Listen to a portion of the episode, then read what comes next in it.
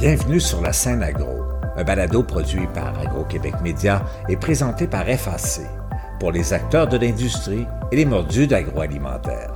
Nous partageons l'actualité, des entrevues exclusives, des dossiers, portraits d'entreprise et plusieurs sujets liés à ce secteur représentant un véritable moteur pour l'économie du Québec.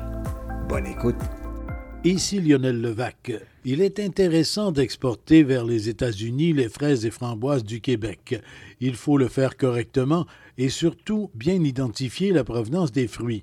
La spécificité des fraises et framboises du Québec est un atout. Par ailleurs, en plus de revenus supplémentaires qu'elle peut permettre, l'exportation peut aider à stabiliser le marché interne. Encore là, les choses doivent être bien faites, car on risquerait de tuer le marché américain si on n'y faisait que du dumping. L'Association des producteurs de fraises et framboises du Québec, à l'occasion de son récent rendez-vous provincial, présentait un groupe de discussion, ou si l'on préfère un panel, sur cette question de l'exportation. Voici le reportage que j'ai préparé.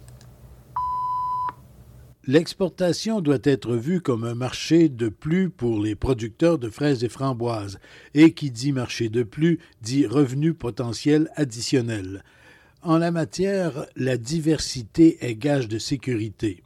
L'exportation est dans les visées de l'Association des producteurs de fraises et framboises du Québec, comme le rappelait la directrice générale de l'association, Jennifer Crawford. Notre nouveau plan stratégique. Un des axes prioritaires qu'on a inscrit dans ce nouveau plan-là, c'est vraiment par rapport à la commercialisation, optimiser euh, les canaux de commercialisation. Donc, comme vous devez savoir, les producteurs de fraises framboises utilisent euh, plusieurs canaux et euh, on voudrait optimiser et développer, soutenir de façon structurée le développement de nouveaux canaux, dont les HRI et l'exportation. Donc, il se fait déjà de l'exportation, mais on veut voir, c'est quoi les opportunités qu'il y a pour euh, les producteurs de fraises framboises à ce niveau-là. J'ai demandé à André Michaud d'animer le panel ce matin. C'est le président et euh, conseiller euh, senior chez Agro-Québec. D'abord, bienvenue à cet événement du rendez-vous provincial 2022 de l'Association des producteurs de fraises framboises du Québec. Merci Jennifer de me donner ce privilège de m'adresser à vous aujourd'hui. Je suis vraiment content, vraiment heureux. Vous savez comme moi, il n'y a pas qu'une solution pour bonifier l'autonomie alimentaire du Québec. Et ce n'est pas qu'une simple volonté politique qui va nous y en fait. C'est plutôt un bouquet de solutions, un ensemble d'actions. On le sait, il faut tous amoindrir les coûts de production pour être plus rentables et pouvoir nous développer. Il faut aussi développer des outils qui nous permettront de diminuer les coûts de main-d'œuvre et d'augmenter notre productivité. On parle de robotisation, on parle d'automatisation. Il faut aussi développer de nouvelles technologies qui nous permettent d'allonger les saisons, voire même produire en hiver un jour avec la culture en serre et en bâtiment, entre autres. Et il faut aussi diversifier ces marchés pour éviter d'être aux prises avec des prix qui sont souvent trop bas. Ce qui nous amène à l'une des solutions qui est aussi notre sujet du jour, l'exportation, l'exportation de nos petits fruits. Et les membres du groupe de discussion, le panel, étaient Guy Pouliot, vice-président de l'Association des producteurs de fraises et framboises et copropriétaire de la ferme Onésime Pouliot de Saint-Jean de l'île d'Orléans. Ivanoé Brochu du potager d'Ivanoé de Saint-Henri de Lévis, Martin Lavoie, président directeur général du groupe Export agroalimentaire, et Éric Fréchette, président de Taste of the North, entreprise qui fait de l'exportation de produits agroalimentaires québécois depuis une vingtaine d'années déjà. L'animateur André Michaud, président d'Agro-Québec, amorçait d'ailleurs la discussion avec Éric Fréchette à propos du potentiel du marché américain. Il y a une demande euh, qui est très forte, euh, surtout au niveau euh, des marchés de détail, pour avoir un produit d'une qualité constante, un approvisionnement constant. Donc, c'est ce que les clients recherchent, évidemment, quand on fait de l'exportation. Il ne faut pas voir l'exportation seulement comme une planche de salut pour dire on va comme évacuer ou je ne veux pas utiliser le terme domper, mais domper nos surplus. Il faut utiliser le marché américain, une clientèle qui veut être servie de façon constante et en qualité. Donc, Puis de votre côté, euh, Guy, vous qui avez un modèle un peu hybride en exportant vous-même en tant qu'entreprise et en exportant également via Taste of the North, est-ce que vous avez senti cette croissance-là des dernières années au niveau des exportations? Est-ce que les marchés sont plus ouverts? Oui, on le sent. Et puis, un deuxième facteur du côté des fraises, et c'est aussi vrai pour les framboises, en Californie, ils ont leur lot de problèmes aussi. Leur coût augmente eux autres aussi. Donc, leurs produits augmentent. Donc, notre fraise du Québec, euh, bien que différente de celle de la Californie, parce que souvent, on répond pas à leurs critères parce qu'on n'a pas l'apparence de la Californie. Mais plus le prix de la Californie augmente, plus tout à coup, même si notre fraise est plus petite, plus on devient intéressant.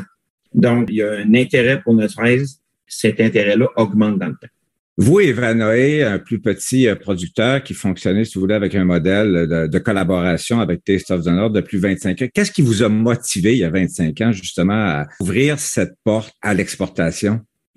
Ben, je veux dire, moi, c'est un client comme un autre pour moi. Tu sais, euh, je le voyais pas vraiment comme de l'exportation. C'est un, un client de la région qui il faisait bien ce qu'il voulait avec ses frères. Je savais qu'il les envoyait aux États-Unis.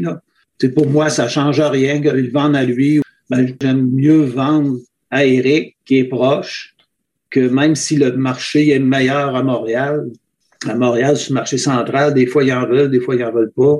J'aime autant avoir un client régulier.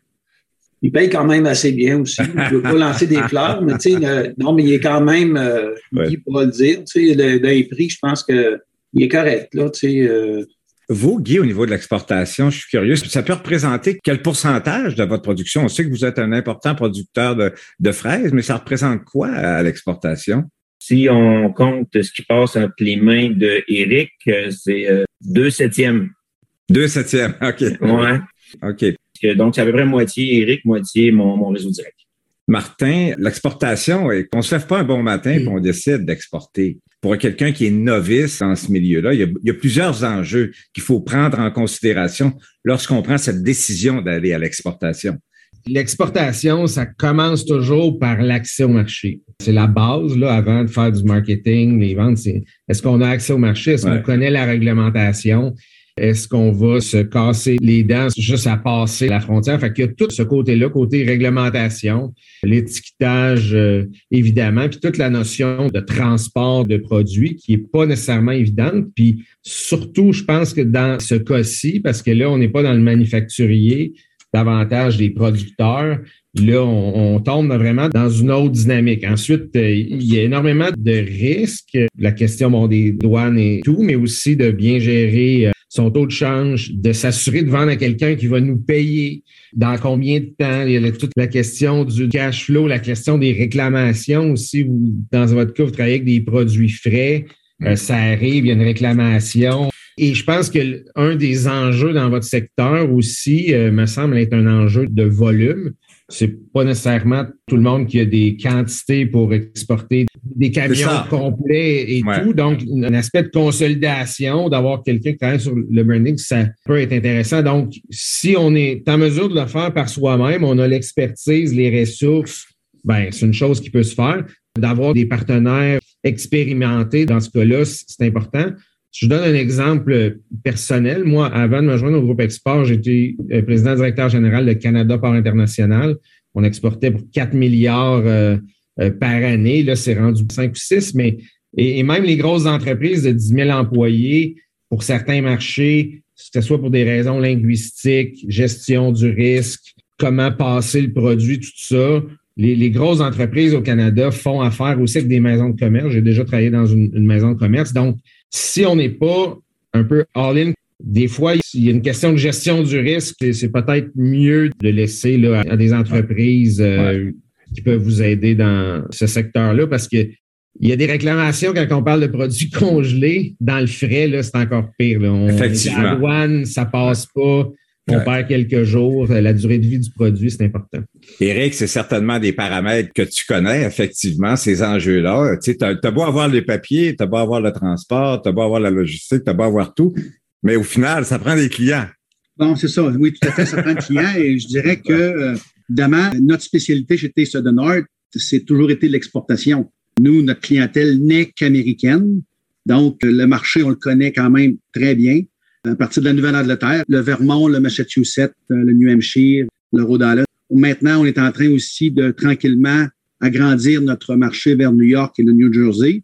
Encore là, avec l'approvisionnement qui doit nous arriver aussi, évidemment. Et ah nos clients sont très variés, donc soit de, petits maraîchers ou euh, petits kiosques jusqu'à la grande chaîne. J'ai toujours été en faveur de diversifier notre liste de clients et euh, de s'assurer qu'il n'y a pas un client qui représente aussi une portion trop grande de notre portefeuille. Donc, si pour une raison ou pour une autre, on, perd un client, ben c'est pas quelque chose qui va nécessairement nuire euh, à long terme à l'entreprise. Donc, la diversification de la clientèle, pour moi, est très, très importante. Et tranquillement, un peu comme euh, Guy disait tantôt, on a fait aussi des entrées dans les grandes chaînes. Par contre, il faut commencer tranquillement parce qu'ils sont habitués, eux autres, à voir la fraise de Californie, et euh, la première fois qu'on livre au centre de distribution, euh, soit qu'il faut se croiser les doigts ou il faut euh, vraiment s'assurer que les gens qui reçoivent la marchandise sont bien au fait de la différence d'apparence surtout entre nos produits et ceux de la Californie. Et une fois que la clientèle commence à, déguster le produit et en redemande, hein, évidemment, nous autres, on a une repeat business et l'ensemble de nos clients en passant ne sont que des clients qui recommandent donc, on fait pas, on fait très peu ou presque jamais de vente unique. C'est seulement des clients qui sont avec nous de façon très, très constante durant toute la saison, qui, en passant, était de deux, trois semaines quand j'ai commencé le 27 ans, qui est maintenant de plus de trois mois, pratiquement quatre. Alors, on voit que ce qui était passé d'un rêve au début, de, faire goûter notre fameuse fraise euh, du ben Québec à nos voisins américains, ben maintenant, on est rendu à couvrir pratiquement le tiers de l'année et le rêve que je ne cesse de répéter, c'est celui de l'offrir nos fraises 52 semaines par année. Ben, tant mieux si ça arrive. Puis, oh, vous parliez de spécificité, euh, Eric. Guy, j'aimerais vous entendre également. La spécificité de notre produit, est-ce qu'on exporte des fraises ou si on exporte des fraises du Québec? On exporte des fraises du Québec parce que pour en arriver à, à vendre ce qu'on vend là, on a eu aussi des mauvaises expériences. C'est là qu'on a compris que notre fraise, il faut la différencier parce que un des commentaires qu'on avait reçu un jour, votre fraise, c'était de la Seascape. Donc, euh, pour ceux qui connaissent les fraises, la Seascape, c'est la fraise d'automne. C'est normalement une belle qualité. Donc, on a pris soin de choisir un beau moment pour y envoyer des belles fraises. Et le commentaire qu'on avait reçu est petit et foncé. Le goût, on s'était même pas rendu là. OK? Fait que, il y a différents types de clientèle. Je pense qu'éventuellement, on va toucher à toutes les clientèles, mais la clientèle la plus facile, c'est, j'imagine que c'est les premiers clients aussi, Eric, c'était les farm market ou les kiosques, parce que ces gens-là produisent aussi le même type de fraises que nous, on produit. Sauf que leurs fruits, à eux, ils les gardent pour leur kiosque. Ça se retrouve très rarement dans les supermarchés, parce que les supermarchés ont la fraise de la Californie. Donc, cette clientèle-là, pour nous, est vraiment plus difficile à atteindre parce qu'ils sont mindés, je colle le lundi, puis j'en ai jusqu'à vendredi. Nous autres, c'est une fraise qui est goûteuse, mais qu'on doit répéter les commandes dans le temps. Fait qu'il y a un changement à faire, mais plus la fraise américaine aura un prix plus élevé, plus on va devenir intéressant, plus ils vont commencer à penser qu'il faut peut-être y goûter. Et justement, les panélistes étaient d'accord. Il faut distinguer la fraise du Québec, la framboise aussi. La discussion était de nouveau lancée avec Éric Fréchette, président de Taste of the North. Euh, la façon qu'on a toujours positionné la fraise du Québec, c'est toujours de la distinguer de celle américaine. Donc, pour nous, ben Taste of the North, c'est deux produits complètement différents qui vient toucher une clientèle différente. Et même en magasin, elle est présentée aussi de façon différente. C'est-à-dire que lorsqu'on est en saison, ben, il y a des beaux présentoirs de nos fraises et la façon qu'on les présente par rapport à l'américaine.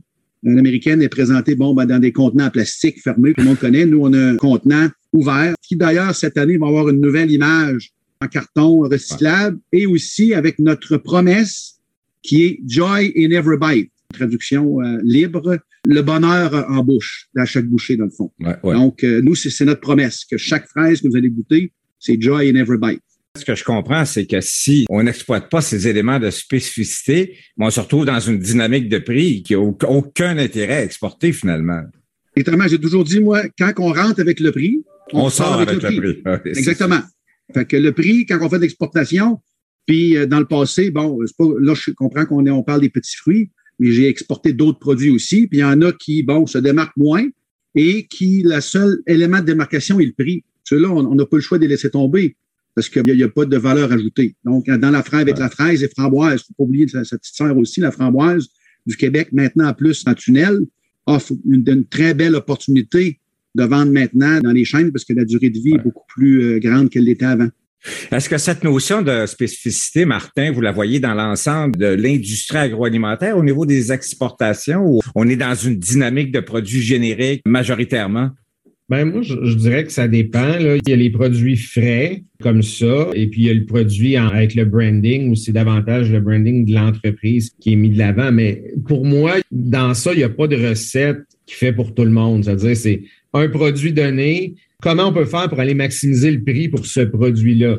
Donc, si dans certains cas, c'est de faire un branding particulier, d'identifier sur l'origine, c'est sûr que plus on met de l'avant des produits du Québec, c'est avantageux. Dans certains cas, ça peut ne pas être le cas aussi. Donc, il faut juste trouver la façon d'avoir le meilleur euh, retour pour le produit. Il y en a qui ont une plus grande différence que d'autres. C'est vraiment une évaluation spécifique qui est à faire. Quand on parle du Québec, votre dynamique est plus sur le nord des États-Unis, mais quand on va dans le monde, ben là, c'est plus Canada. À l'époque, dans le port, on avait lancé des campagnes de promotion qui l'identifiaient canadien, mais très intéressant d'avoir l'origine canadienne, mais les Japonais n'étaient pas intéressés parce qu'ils vendaient comme un produit local, puis ils vendaient plus cher que s'ils l'identifiaient, donc, comme étant euh, canadien. Donc, à chaque produit, il y a une dynamique. Ça dépend de la réputation du produit par rapport à d'autres. Le consommateur, les acheteurs connaissent bien le marché. Il y a toujours un ranking. Ça, ça vaut plus que, que ça, puis c'est en fonction de la, la demande. Donc, c'est vraiment quelque chose qui est à faire, non pas par secteur, mais comme le dirait par produit. Tu sais, la, dynamique de fraise va être différente de la framboise, différente de d'autres. Donc, c'est là qu'il faut vraiment faire l'évaluation pour un produit euh, donné, je crois. Ivanoé, vous, durant certaines périodes, est-ce que le fait d'avoir une soupape, de pouvoir vendre au niveau de l'exportation, ça vous permet de maintenir peut-être un prix au niveau du marché local? Tout à fait. Là. Éric, un exemple, s'il achète 1000 euh, boîtes dans la région de Québec, c'est 1000 boîtes de moins sur le marché. Mais il y a des fois, comme l'an passé, euh, il y a été 15 jours, ça a été pénible. je m'imagine que si ces boîtes-là ne seraient pas parties en plus, ça aurait. Pour moi, tu sais, euh, j'ai toujours pris ça un peu comme mon client principal, si tu veux. Tout dépendant de la période de l'année, ça peut être 30% de mes ventes qui s'en vont chez Eric à chaque jour. Même réalité pour vous, Guy aussi? L'été dernier, dans les fraises, surtout dans les fraises d'automne au mois d'août, on a eu un surplus de fraises comme on n'a jamais vu de toute notre vie. Les gens cherchent donc des solutions à ces moments de surplus-là. Taste of the c'est peut-être une soupape dans le sens qu'on a des fraises qui sortent du Québec pour laisser respirer davantage le Québec puis l'industrie de la fraise. Mais ce n'est pas pour un moment donné dans le temps qui va nous adonner. L'année passée, c'était en août. En 2019, c'était peut-être bien en juillet ou c'était peut-être en septembre. Et le of the North sort des fraises sur une base régulière. Eric ne voudrait surtout pas que j'amène 1000 boîtes aujourd'hui puis zéro pendant quatre jours. Eric, il veut quelque chose de constant. Donc, est-ce que c'est une solution à un surplus de fraises pour une courte fenêtre? Peut-être seulement en partie, parce que c'est pas vrai que ces clients vont tous surveiller de bord en dedans de deux jours pour on triple les ventes. C'est pas vrai. Puis peut-être que certains d'entre eux euh, vont peut-être juste conserver le même prix de vente puis juste garder deux pièces de plus dans leur poche. Fait que c'est pas euh, une règle de trois là, quand on baisse les prix. Donc, ce n'est pas pour un surplus pour un moment donné dans le temps, mais ça aide certainement à faire respirer l'industrie de la fraise au Québec. Ici Lionel Levac. Bien sûr, en parallèle au développement de l'exportation, il faut que les producteurs et productrices de fraises et framboises continuent de contribuer et de collaborer à la recherche sur la culture de ces fruits. On a besoin encore de nouveaux cultivars, de nouvelles méthodes de culture, de développement de régies et de produits bien adaptés. On a aussi besoin de trouver les façons entre autres avec l'apport de la technologie, de diminuer les coûts d'une main-d'œuvre par ailleurs de plus en plus rare. Au revoir. Vous avez aimé ce contenu? Suivez la scène agro pour rester à l'affût de l'actualité agroalimentaire. Merci et à bientôt.